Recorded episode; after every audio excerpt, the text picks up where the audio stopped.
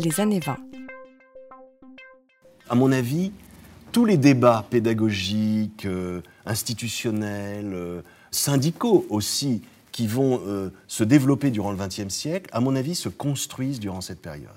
Tous les référents théoriques, tous les modes argumentatifs se construisent durant, durant, cette période. Alors, dans les années 20, il y a un contexte nouveau. Dont je repère quatre grandes caractéristiques. D'abord, évidemment, il y a les nouveaux programmes de 23 que je vais évoquer dans un instant. Il y a les projets d'école unique dont je ne parle pas, qui commencent avant 14 en réalité. Et puis, il y a l'essor de l'éducation nouvelle au sein du syndicalisme, notamment dans les revues. Hein. Et puis, il y a la question de l'orientation professionnelle. C'est à ce moment-là aussi, deuxième caractéristique des années 20, qu'en France, en tout cas, il y a différentes filiales de la société Binet qui se construisent. Alors, il y en a une qui avait été créée avant, c'est celle de Lyon en 1910. Et dans les années 20, euh, il y en a une dans les Pyrénées, il y en a une à Grenoble, il y en a une à Saint-Étienne. Personne ne le sait parce qu'elle n'a quasiment pas fonctionner, malheureusement. Et il y en a une dans l'Ain qui a été la plus importante, d'ailleurs, du fait de l'implication de certains militants euh, dont le rôle était aussi national. Hein. C'est à ce moment-là, c'est juste à ce moment-là que les nouveaux programmes sont publiés. Or, ces nouveaux programmes empruntent en partie à la critique que les, instituteurs avaient fait avant 1914 euh, de, l'école. Hein. Notamment, les nouveaux programmes rappellent que les instructions de 87, c'était très bien, mais que le problème, c'est que, à cause des manuels, c'est ce que j'ai dit tout à l'heure, les quelques pages des programmes avaient été euh, multipliées par, euh, par 10 ou 100. Donc, ces nouveaux programmes insistent sur le fait que la méthode est intuitive et inductive. Ça, c'est un peu compliqué sur le plan théorique si on rentre dans les détails, je ne m'y attarde pas. Mais surtout, les programmes introduisent l'idée de méthode active. C'est la première fois que le syntagme apparaît dans les, dans les programmes. Et cette méthode active, elle fait un appel constant à l'effort. Il n'est pas question de renoncer à la pédagogie de l'effort. Vous voyez, c'est une sorte de compromis, les programmes aussi. Hein.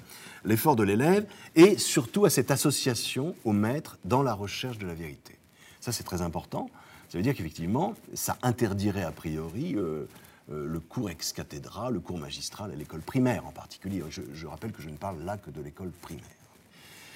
Euh, et il y a un commentaire des programmes à un moment donné dans les instructions elles-mêmes, hein, c'est que il faut chercher une nouvelle méthode. Et le problème, et je trouve que ce paragraphe est particulièrement lumineux, c'est que toutes les bonnes méthodes s'usent quand on s'en sert. Hein. Il est dit que tel croit sincèrement suivre toujours une méthode concrète qui, peu à peu, se laisse aller à des procédés, à des mots de plus en plus abstraits. Tel croit toujours faire appel à la réflexion de ses élèves, qui peu à peu en vient à leur imposer d'autorité ses opinions. Autrement dit, euh, l'enfer est pavé des meilleures intentions, une, méthode extrêmement novatrice peut se, scléroser, euh, peut euh, s'épuiser dans, la pratique et finalement se retourner contre l'esprit qui avait présidé à, sa mise en œuvre. Le grand ennemi de l'éducateur, c'est l'habitude. Alors, à la publication de ces programmes, Freinet se réjouit dans l'école émancipée, parce que Freinet écrit dans l'école émancipée entre 1920 et 1933, et il dit dans un article qui s'appelle De la théorie à la pratique, et qui est plein de sous-entendus, tout cela est excellent, il s'agit de le faire entrer dans la pratique.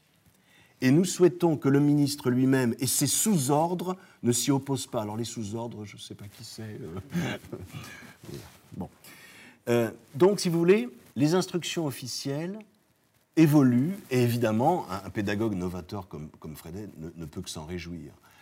Simplement, il est, tout à fait conscient, parce que les, instructions officielles le disent elles-mêmes, hein, qu'il y a un effet pervers presque intrinsèque à la mise en œuvre des programmes. C'est d'une part la publication des manuels, hein, ça je crois qu'il y a un axe de critique qui est tout à fait intéressant euh, euh, ici, euh, et puis le fait que les enseignants veulent satisfaire des demandes qui sont des demandes supposées, des familles, demandes sociales, etc. Il y a une sorte de, surenchère sur la manière de, transmettre les connaissances qui fait que eh l'esprit des programmes se perd.